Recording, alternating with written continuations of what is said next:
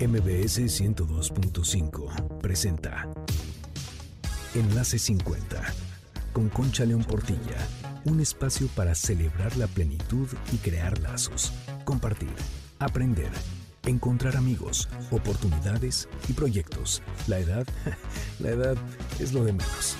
La actitud marca la diferencia, porque lo mejor de la vida empieza hoy. Enlace 50. ¿Qué tal amigos de Enlace 50? Soy Concha León Portilla. Bienvenidos a nuestro programa este sábado 23 de septiembre.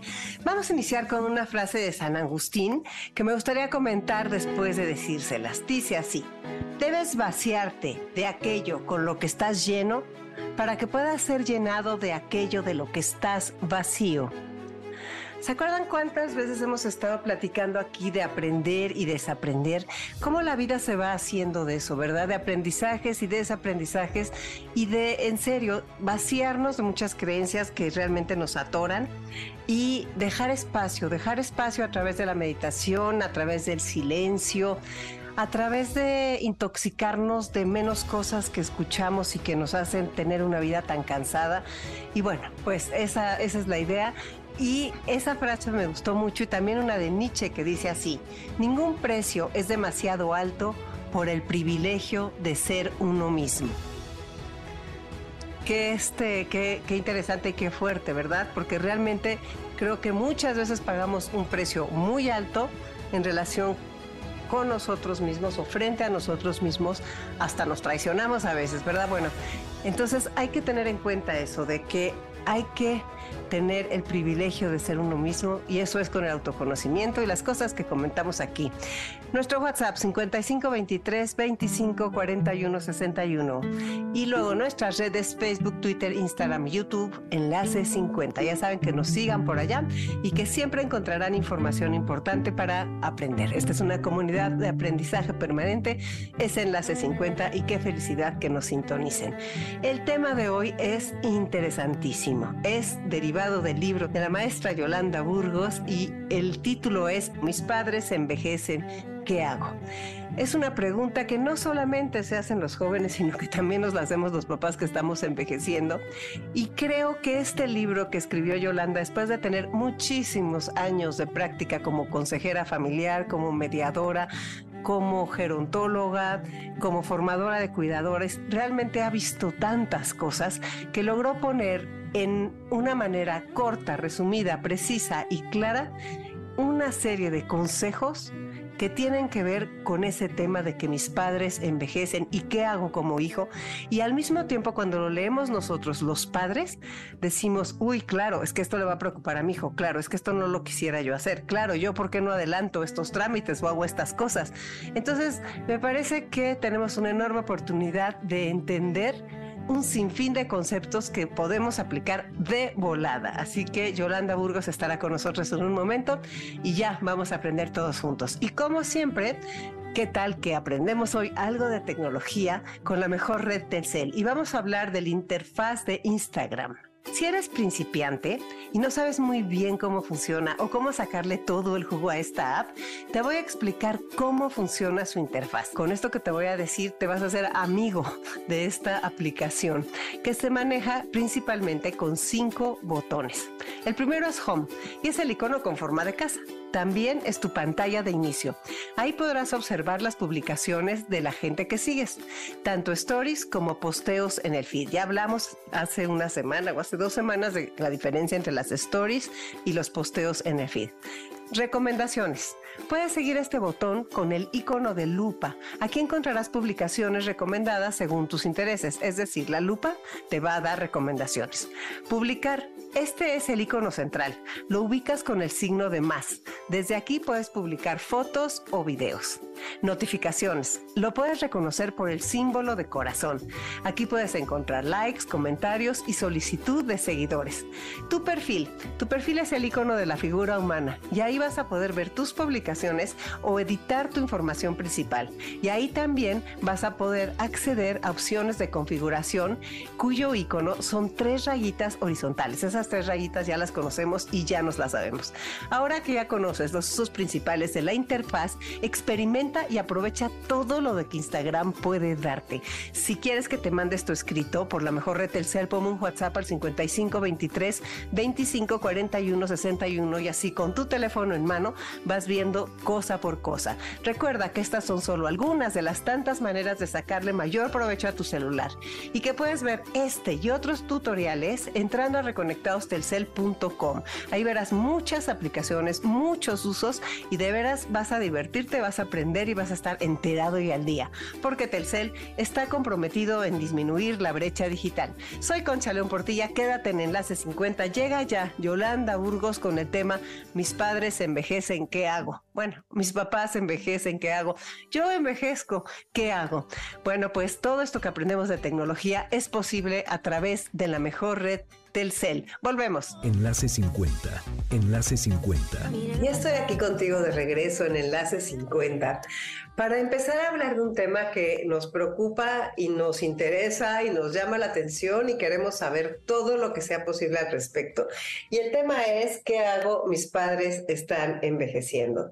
Y esto es por el libro de Yolanda Burgos, que ustedes ya la conocen, ha estado con nosotros en el programa y además ha sido maestra de nuestros cursos y además es amiga y además es todo, todo lo que ustedes ya saben. Es una persona comprometidísima con las personas mayores y pues me mandó este libro que la verdad es una, es una bomba de conocimiento y de abreojos y de mucha conciencia y creo que hacía falta. Entonces, pues bienvenida Yolanda, gracias por estar en Enlace 50. No, muchas gracias Concha por volverme a invitar a este espacio y compartir tiempo, ¿no? Muchas gracias. Pues sí, a ver, dime, ¿y por qué hiciste este libro? de que mis padres están envejeciendo porque eres joven, lo hiciste. No, no, porque yo también estoy envejeciendo. No, lo, lo curioso es que este libro empezó un poco por la experiencia de ver a mis padres envejecer, pero bueno, mis padres ya murieron hace tiempo. En la práctica profesional, que muchas familias vienen y preguntan, ¿no? Y entonces había como preguntas muy frecuentes las mismas amistades tenían estas preguntas frecuentes. Y después empecé a ver a mis hijos que se empezaban a preguntar lo mismo. Dije, ah, caray, entonces no es para la generación de arriba de mis padres, también es para mi generación. Y empecé a dar respuestas como muy puntuales y fue un libro corto porque no es un tratado de este, gerontología ni un tratado de vínculos familiares, sino respuestas como muy puntuales, ¿no? Y lo que hice fue tratar de dar un punto de vista desde mi experiencia con las personas mayores, mi experiencia como mujer envejeciente con hijos jóvenes y tratar de conciliar ambos puntos de vista. A ver, yo tengo 65 años, tú tienes que 10 menos, más, menos. No, 58. Ah, bueno, pues por ahí andamos, pero todavía hay diferencia. Sí, es que a mí me llama mucho la atención por muchas razones este libro. Tengo una amiga con la que platiqué el otro día que tiene 55 años y que sus padres tienen 90 años y 80 por ahí anda la cosa, y llegó a contarme todo, todo lo que dice aquí en el libro antes de leer el libro. O sea, ella nada más me hablaba de las, lo difícil que era la relación con sus hermanos, de cómo la familia estaba complicadísima, de cómo tenían tantas dudas, de cómo sus padres no, no se dejaban ayudar y cómo les faltaba la manera de, de acercarse a ellos. Y yo que tengo 65, pues veo lejísimos la de sus padres, o sea, el 80 y 90. Sin embargo, eh, veo sus puntos de vista que digo, uff, qué importante es prepararse para esto. Algo con lo que yo me he topado, que eh, me sigue pareciendo alarmante, es que hay diferentes edades, ¿no? La edad legal, los 60 años es como la edad legal, este, a los 65 ya te dan tus pensiones, la edad orgánica o biológica, y la edad individual. Si nosotros nos preguntamos de qué edad nos sentimos, la mayoría de las personas, aunque hay unas que no, pero nos sentimos por lo menos 10 años más jóvenes, ¿no? Pero lo mismo pasa si le preguntas a un muchacho de 30, te dice, ay, no, yo me siento como de 20. Es normal porque la salud ha aumentado y se ha mantenido y ya vivimos más sanar. Entonces, el, el que lleguen a los 60 años y los hijos empiecen a tratar a los padres como personas ya muy mayores, es una de las primeras injusticias, porque ya tiene 60 años. ¿Y qué? ¿Y qué si sigue siendo autónomo, si sigue teniendo proyectos de vida, si sigue siendo activo? Pero como que caen los 60 años y el entorno hace que empecemos un proceso adelantado de envejecimiento. Sin embargo, este, a mí, haz de cuenta, todo este libro no pude evitar leerlo desde mi lado. O sea, desde el lado de la persona envejeciente, que todos somos envejecientes, pero desde el lado del papá al que pueden, este, pues tratar de, de no sé, de tomar decisiones sobre él y todas esas cosas. Y bueno, me gustaría más bien, yo creo que la gente va a decir, bueno, ya díganos de qué se trata el libro. y me gustaría más o menos si se puede ir por capítulos. Tienes una introducción maravillosa de nuestro amigo en común que tú me presentaste a Juan José Morales Virgen, al geriatra, que ya conocen también en el programa, y también una conclusión preciosa en la que hay una palabra que para mí es fundamental y la pones tú en el primer párrafo de la conclusión, y es la palabra dignidad. Fíjense lo que dice. Comprender la forma en la que nuestros padres envejecen tiene varias funciones. Primero, nos permitirá tratarlos de una manera más digna. Evitará que haya disgustos que pueden prevenirse. También nos permite planear nuestro propio envejecimiento y comunicarles a nuestros hijos la forma en la que esperaremos que se nos trate al envejecer. También facilita que el cuidado sea proporcional a la ayuda que necesiten, según vaya siendo su proceso, de tal forma que no nos adelantemos y que el acompañamiento y el cuidado se haga de forma más eficiente, equitativa entre los miembros de la familia y con el cariño correspondiente. Yo creo, este, que este párrafo es casi el libro, ¿no? No sé. ¿Qué opinas tú? O sea, es un párrafo, ¡pum! Conclusión de muchas cosas. Eh, en la introducción hablo mucho porque cuando lo estaba, no sé, cerrando las ideas y eso, me di cuenta de que yo estaba envejeciendo y por eso hablo de mis hijos. Y ahí también digo, para que me traten con dignidad. Para mí la dignidad empieza desde el momento en que nos concebimos hasta el momento en que morimos. Pero en nombre del amor y sobre todo en las relaciones filiales o con los padres o la dignidad como que se queda un poco abajo porque creemos que con el amor se cubre todo. Y hay amores que te quitan la dignidad. Empiezan a tratar como una persona dependiente cuando todavía no eres cuando empiezan a tomar decisiones sobre tu vida sin consultarte, porque te quiero tanto, ¿Qué es lo que más miedo nos da a quienes estamos en este promedio de edad, pero nos debería de aterrar siempre, porque si somos conscientes de nuestra propia dignidad, trataremos de esa misma forma a los demás. Entonces, el hilo conductor es eso, tratarnos con respeto y dignidad. Siempre. Sin embargo, sí, y lo que, qué fuerte lo que dijiste ahorita, de que hay amores que rompen la dignidad. Luego dices que el envejecimiento debe planearse, eso es en la introducción, varias generaciones antes. Es un proceso dinámico del cual nunca tendremos todas las respuestas. Y eso es interesantísimo. Y que la planeación y las conversaciones son muy importantes. O sea, el hablar con nuestros hijos, el decirles a nuestros hijos, eh, no sé si me quieres decir algo más de la introducción, que de veras está impresionante. O sea, sí es un libro que lo tienen que leer los dos. O sea, las dos generaciones, los hijos y los padres y, los primos y quien, quien, pueda.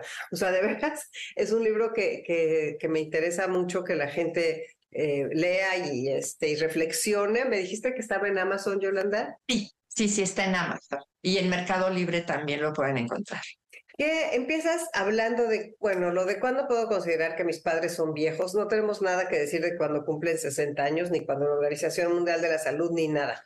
Pero eh, lo de la funcionalidad me gustaría que le hablaras. Dependencia de una persona. Yo que trabajo tanto el aspecto de cuidados de personas dependientes, la dependencia se mide en grados de funcionalidad. Es decir, nosotros tenemos actividades básicas de la vida diaria, que son las que nos sirven para sobrevivir, y las actividades instrumentales de la vida diaria, que son las de convivencia con los demás. Entonces, por ejemplo, cuando nosotros usamos un, celular o cuando nos cambian el celular y nos tardamos varios días en entender cómo se usa ese celular. Esa es una actividad instrumental. Entonces, no quiere decir que porque nos tardemos unos días no seamos capaces de utilizar. Realidad, muchas veces viene el quiebre con los jóvenes que dicen, es que como ya está grande, como ya es viejo, no puede usarlo. No, la funcionalidad se preserva, nada más que somos un poco más lentos, ¿no? Eso no determina que haya una dependencia o no. Es y lo pongo a la inversa, cuando nuestros hijos estaban empezando a andar en bicicleta, que se caían, la habilidad la iban a adquirir porque nosotros teníamos la paciencia de y no los descalificábamos de inmediato. Sin embargo, al revés, sí nos descalifican de inmediato. Y ahí es donde está la inequidad. Entonces, la funcionalidad es muy importante porque ahí se mide el grado de dependencia que una persona tiene el que seamos más lentos no quiere decir que no seamos funcionales. Ahora, cuando una persona ya no puede hacer las actividades básicas, que es alimentarse, bañarse, vestirse, deambular, entonces sí necesita un cuidado porque su funcionalidad ya está mermada y tiene una dependencia. Ahí sí se necesitan cuidados, no antes. A mí me parece muy importante para medir cuándo sí es importante que los hijos intervengan o no. Es importantísimo y fíjate que dices muy fuerte porque dices, el envejecimiento es una transformación dentro del desarrollo humano, es individual, gradual, dinámico e irreversible. Entonces, esas cosas también son como unos alertas para nosotras las personas mayores, ¿no? De decir cómo voy a ir envejeciendo y cómo voy logrando esta comunicación que sale aquí y cómo voy pudiendo tener una relación armónica con este, con mis hijos. O algo que a mí me, este, me viene mucho a la mente es que cada vez hay menos hijos, las familias son más chicas, no es la familia gigante la que comía todos los domingos para nada, este, ahora estamos como mucho más separados, hijos que viven fuera, hijos que tienen otro proyecto. Entonces, ya no es esa parte de mi familia, sino como pensar en mí mismo, ¿no? De decir, ¿cómo me las voy a organizar? O sea, de veras, teniendo los ojos muy abiertos. Conocer cuál es el envejecimiento normal nos ayuda a no alarmarnos y a no, no permitir que los demás nos quieran acelerar. De una persona que me describía a su mamá como muy enferma, muy dependiente, no podía ponerse, eh, tomarse sus medicinas. Y cuando le pregunté la edad, me dijo 60 años. Dije, ¿cómo? ¿Qué enfermedad tiene? Ninguna importante que nosotros sepamos que la edad no nos hace viejos, nos hacemos viejos nosotros. Si empezamos a soltar el cuerpo y a dejar nuestras decisiones en manos de los demás, nos van a envejecer más rápido y se van a hartar de nosotros más rápido. Porque no es lo mismo cuidar de una persona que tiene 85 años, ¿no? El tiempo que viva, a empezar a cuidar a esa persona desde los 60. Claro, claro. Eso es bien importante. Fíjate que también hay un término que yo ya he tenido batallas campales porque a mí me parece que tenemos que dar dignidad al término viejo, en el sentido de que no nos hace viejos esto, ¿no? o sea, no, no, no, es tanto viejo, sino es más bien, no nos hace estar en decadencia hacer esto o aquello. O sea, como que estoy tratando de ver cómo, cuando menos ante mí misma y a los seres que me quieren escuchar y, y me rodean, el decir, sí, este, la vejez es una parte de la vida, tiene ciertas características, características, como la adolescencia tuvo otras. Es un poco idealista, pero no decir me siento viejo porque se me olvidan las cosas, me siento viejo porque no camino, me siento viejo por, sino me siento que no estoy funcionando bien por, o sea, porque viejos ya somos, o sea, los viejos no son los otros. Entonces, esa parte como que, eh, pero es un rollo así muy especial que, que va, va a tomar tiempo. Y luego, a ver, cuando tus padres envejecen, ¿es una crisis? Y la familia, cómo va cambiando, o sea, porque eso sí me encanta que, que lo hables así tal cual, o sea, ¿qué sienten los hijos cuando la familia va cambiando? Algo que, que veo mucho en consulta es esta ambigüedad, sobre todo cuando ya hay mucho tiempo de cuidado o de estar al pendiente o de pensar que porque tus padres están alrededor de los 70, ya tienes que estar mucho más al pendiente. Cuando siguen viajando, trabajando, saliendo, o sea, no nos hagamos bolas. Entonces empiezan como a preocuparse de más y empieza esta ambigüedad, es que tengo que ir a ver a mis papás, pero la verdad es que no quiero, pero... Y hay crisis porque ahí, mientras los papás eran los jefes de familia, el organigrama era ellos arriba y los hijos abajo. Este organigrama nunca se cambia y nunca se invierte. Los padres siempre son la cabeza, aunque tengan un proceso demencial, no importa, pero se va haciendo un poco más horizontal, ¿no? En donde hay un, intercambio, un vínculo entre hijos y padres mucho más horizontal, pero nunca los hijos por arriba. Siempre tienen que preguntar, siempre tienen que darles su categoría, su respeto. Bueno, entonces, cuando esto se hace más horizontal, empiezan los conflictos porque ¿quién va a tomar las decisiones? ¿Quién está en la familia? ¿El que vive más cerca? ¿El más querido? El... Y entonces en esas crisis, y sobre todo si hay un problema económico, eh, decisiones económicas, todo esto se mueve y empiezan unas disputas muy importantes. Y ahí hay una crisis las mejores familias. En todas las familias hay crisis. Entonces, mientras más sepamos de qué se trata este proceso de envejecimiento y más sepamos que hay opciones, mejor se podrá, este, pues no transitar. Iba a decir yo sobrellevar, no, transitar, porque es un tránsito normal. Todo es regresar a esta parte de qué maravilla que podamos saber, qué maravilla que exista tu libro, qué maravilla. El otro día te digo a mi amiga esta de los papás grandes, grandes porque sí me parecen de 90 y 80 años, ya son más grandes que yo, cuando menos.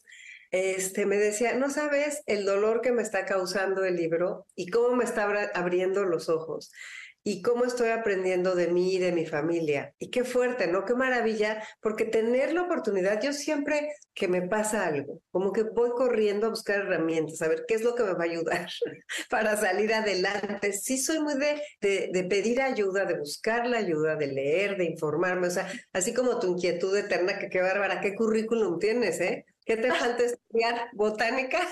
Muchísimas cosas, muchísimas. Me voy a morir estudiando.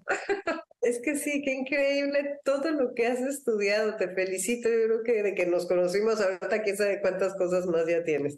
Te felicito y qué bueno, porque además estás en la cancha de los cuidados, preparando personas cuidadoras y tratando con familias como mediadora y dando terapia a personas mayores y jóvenes sobre todo esto. Entonces, ¿qué sensibilidad qué pulso le debes de tomar a todo esto? Y a mí nunca, bueno, o sea, tengo 65 años, pues no me dio tiempo de pensar en nada de esto con mis papás y todo era, este, pues como íbamos pudiendo, ¿no? como a muchos papás de bebés, ¿no? Ahora que antes este, nadie te decía nada y ahora hay cursos hasta de si el chupón va arriba o abajo de qué lado, o sea, ¿no? Cómo lo duermes, etcétera. Entonces, pero qué, qué padre encontrarte aquí y leer qué es un cuidador primario, cómo manejamos las emociones cuando estoy en estas relaciones, cómo me comunico con mis hermanos. Eh, yo sé que hay que leer el libro, pero ¿me puedes hablar de los cuidadores y de qué recomiendas a las familias cuando se acercan a ti? Mira, te voy a poner un ejemplo que no es con personas mayores porque fue la primera vez que yo descubrí este asunto. Estaba yo trabajando con madres de hijos con discapacidades múltiples, ¿no? Entonces estábamos en un taller y este, una de ellas me decía, sí, entonces cuando estamos viendo la tele, yo le estoy haciendo sus ejercicios y para arriba y para abajo, y este, y entonces no sé por qué le pregunté, oye, ¿y cuándo eres su mamá? Y se me queda bien. Me dice, o sea, ¿cómo? Pues todo el tiempo. Que no, no, no. El estarle haciendo los ejercicios cuando son tiempos de estar viendo la tele o es un trabajo de cuidadora o de terapeuta física o de... Pero cuando eres su mamá, cuando vacilas con él, cuando te lo comes a besos, cuando luchas, cuando, cuando eres mamá. Y ella se quedó muy sorprendida y yo también dije, ¿de dónde me salió esa pregunta? Y después eso lo trasladé a mis mayores a viejos. Yo sé que la palabra, pero para mí la palabra vieja, viejo, pero todo hablando la feo. Pero a mí me encanta, a mis queridos viejos, ¿no? y decía, los hijos empiezan a hablarles a los papás, oye, ¿cómo estás? ¿Cómo amaneciste? ¿Ya te tomaste la medicina? ¿Ya apartaste la cita con el doctor?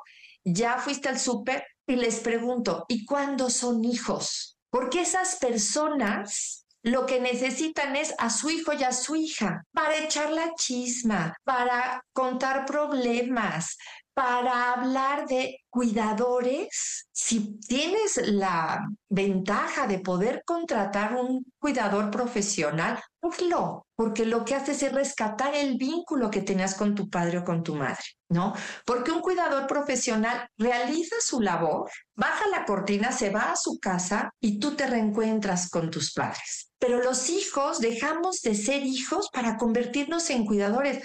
Y qué flojera. Esos padres necesitan a sus hijos. esa parte a mí me parece fundamental en el vínculo. Y viéndolo, o sea, te lo estoy platicando de aquí para arriba, pero viéndolo de acá para abajo con mis hijos, digo, por favor, no perdamos el ser mamá e hijos y tratar de seguir haciendo esto que hacemos, irnos a comer un día o tomarnos un café o ir a la marquesa o eso es lo que yo quiero conservar conforme estoy envejeciendo. Eso, no que me digan si me toman las pastillas. No, y no que todo el tiempo que sea con ellos sea que te lleven al doctor. Sí, que para lo único que te ven es para eso. Que ya sé que es difícil y que podemos estar levantando ámpulas y decir, porque puede haber gente que diga, oye, espérame, yo no puedo contratar un cuidador y es súper difícil todo esto y estoy exhausta o exhausto todo eso, es que todo tiene su, su, amplitud de espectro, entonces se vale hablar de todo, pero esto, estamos hablando de lo ideal, ¿no?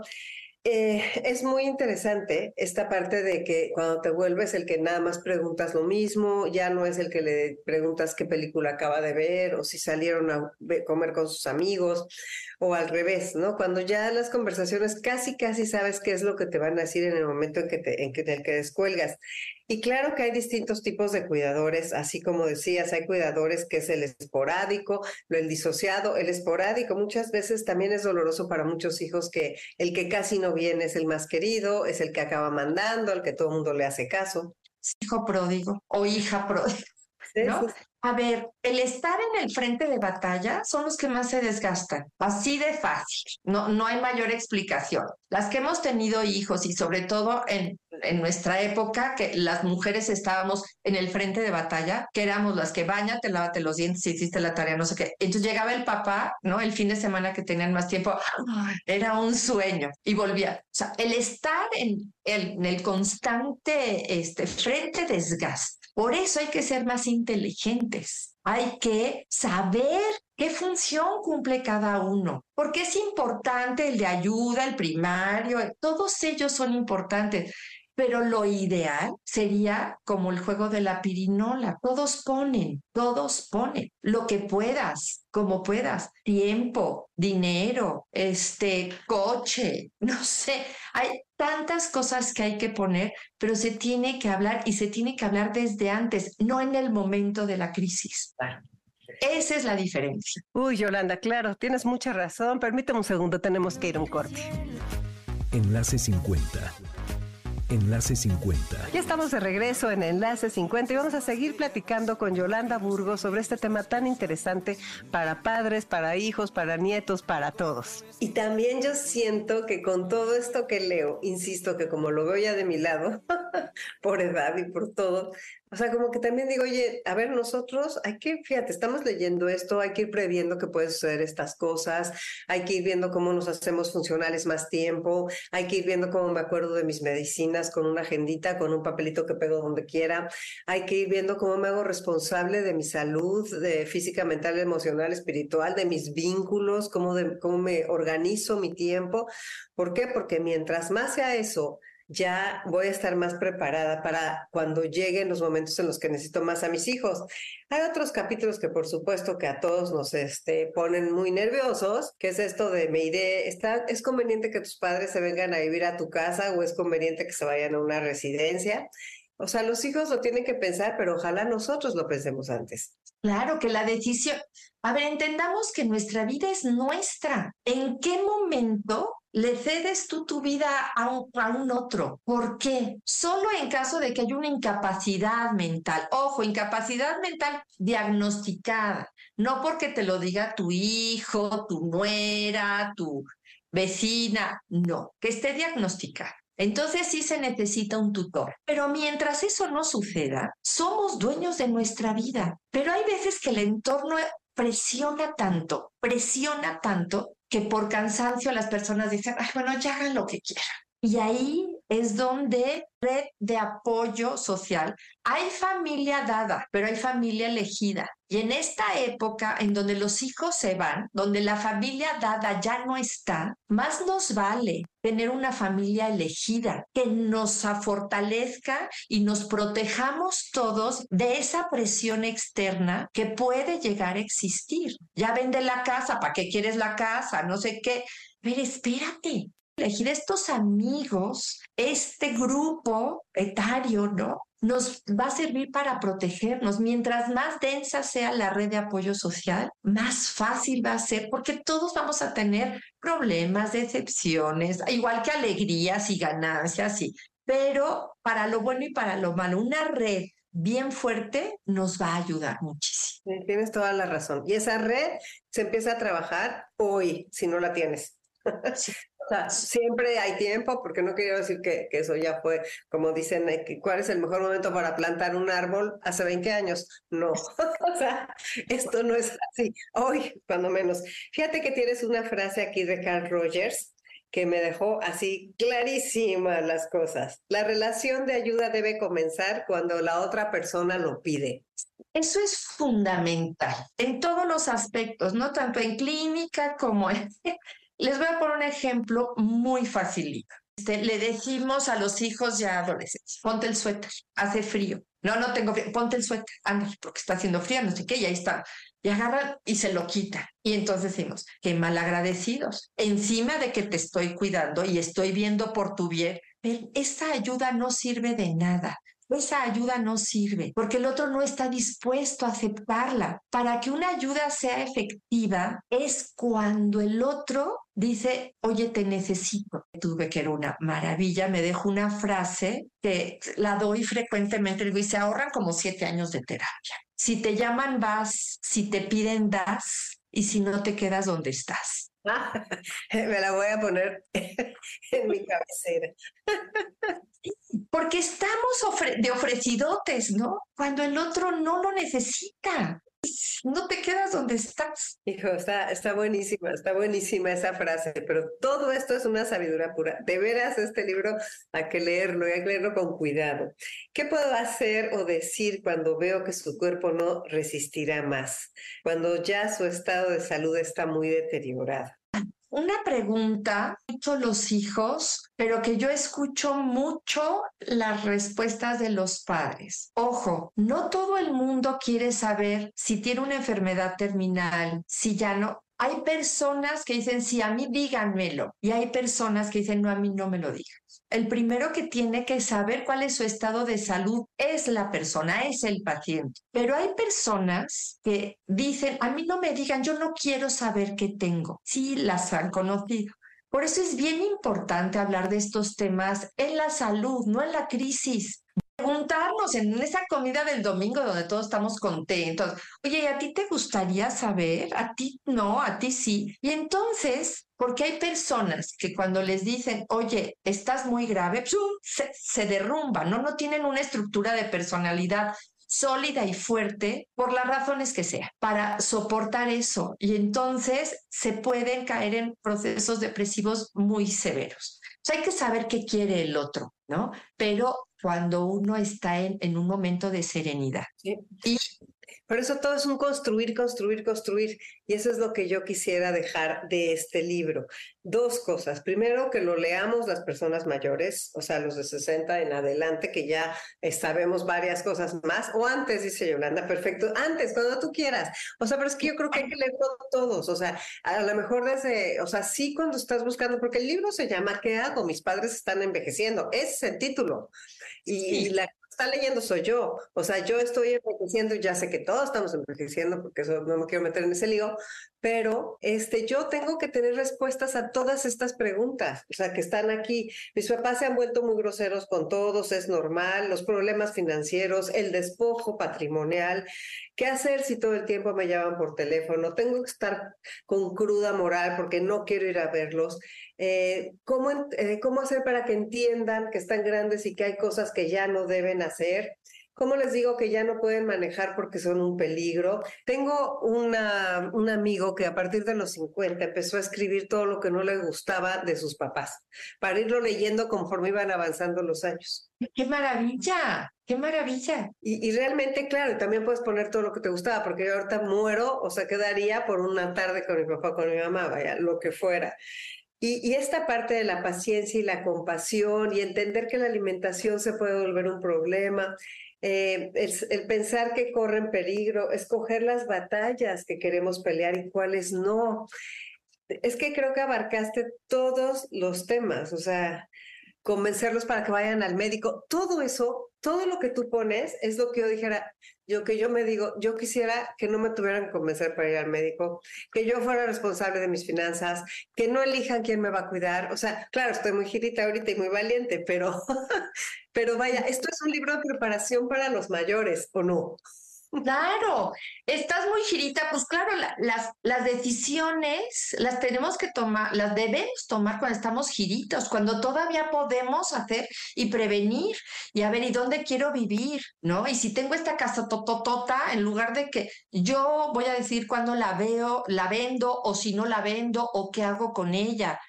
Y si me quiero ir a una residencia, lo voy a decidir yo. Y si la puedo dejar para pagarla y que no me la tengan que pagar ellos, lo voy a decidir yo. O si hago un cohousing, lo voy a decidir yo. Pero eso no lo vas a decidir a los 90 años cuando ya no eres funcional, por cuando ya estás o cansado o hay que prepararlo desde antes. Por eso en la introducción digo, para que mis hijos me traten con dignidad, que, que vean esto, ¿no?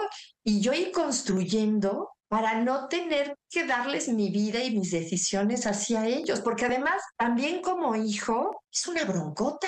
Por supuesto, y de los matrimonios y todo. Entonces, ¿qué hago? Mis padres están envejeciendo, definitivamente es para los hijos y muchísimo para nosotros.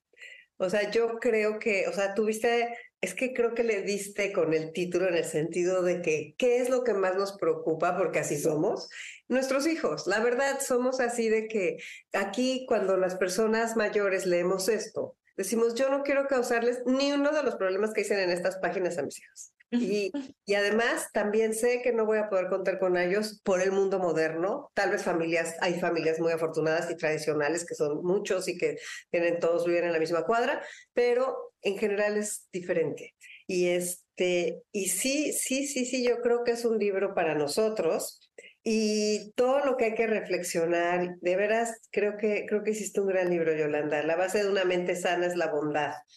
El ejemplo arrastra y más nos valdrá haberlo hecho lo mejor posible para nuestro bienestar en la vejez.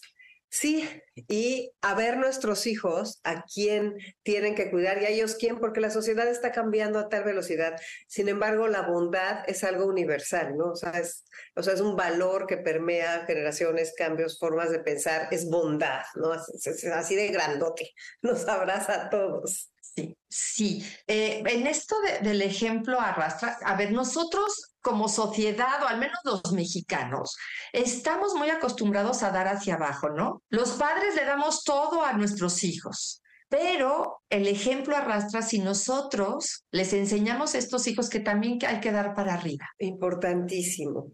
Y sí, y son muchas cosas que se nos han metido en la sangre, en la cultura, en las formas de, de ser y todo.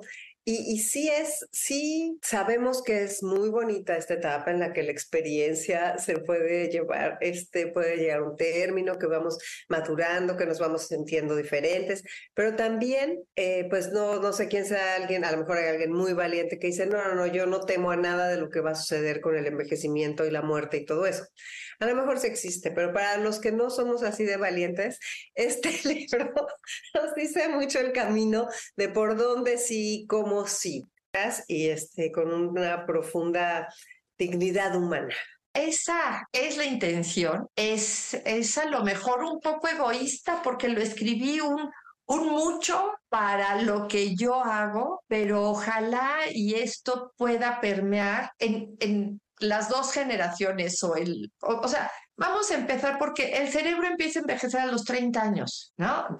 vamos, eh, esto que hablabas tú de la vejez, si cuando empezamos a envejecer, pues es muy relativo. Entonces, más nos vale prepararnos, más nos vale comprendernos. Pero ¿cómo vamos a comprender lo que no sabemos? Si no sabemos cómo se envejece, qué es normal, qué no es normal, cuándo sí, cuándo pues vamos enterándonos para poder comprenderlo y actuar en consecuencia. Y entonces sí vamos a poder hacer un cambio desde la raíz, no nada más paliar con actitudes o con parches. Pues, parches, parches parches que te dejan con un montón de heridas, de inseguridades, de enojos, con unas cicatrices de alguien que no sabía cómo actuar y actuó de su mejor manera porque no tenía la más pálida idea de qué hacer. Sí, y eso es tan triste porque varias personas que lo han leído me dicen, mira, sin saberlo, no sabes qué paz me dio de que empecé a actuar bien. Sí, yo sí creo en la bondad de las personas. Yo sí creo que instintivamente hacemos las cosas bien. Se te quitan muchas culpas, ¿no? Que dices, mira, lo hice bien, adiós a la culpa, adiós a la incertidumbre, adiós. Y si lo hiciste mal, ojo, la intención es lo que marca la culpa. Si tu intención era buena, fue por ignorancia, no fue por maldad. Sí, pero el perder la ignorancia es un arma muy fuerte muy poderosa. Además, esto también te da la idea de que si tus papás tienen un cuidador, cómo elegirlo, cómo tratarlo, hasta dónde sí, hasta dónde no.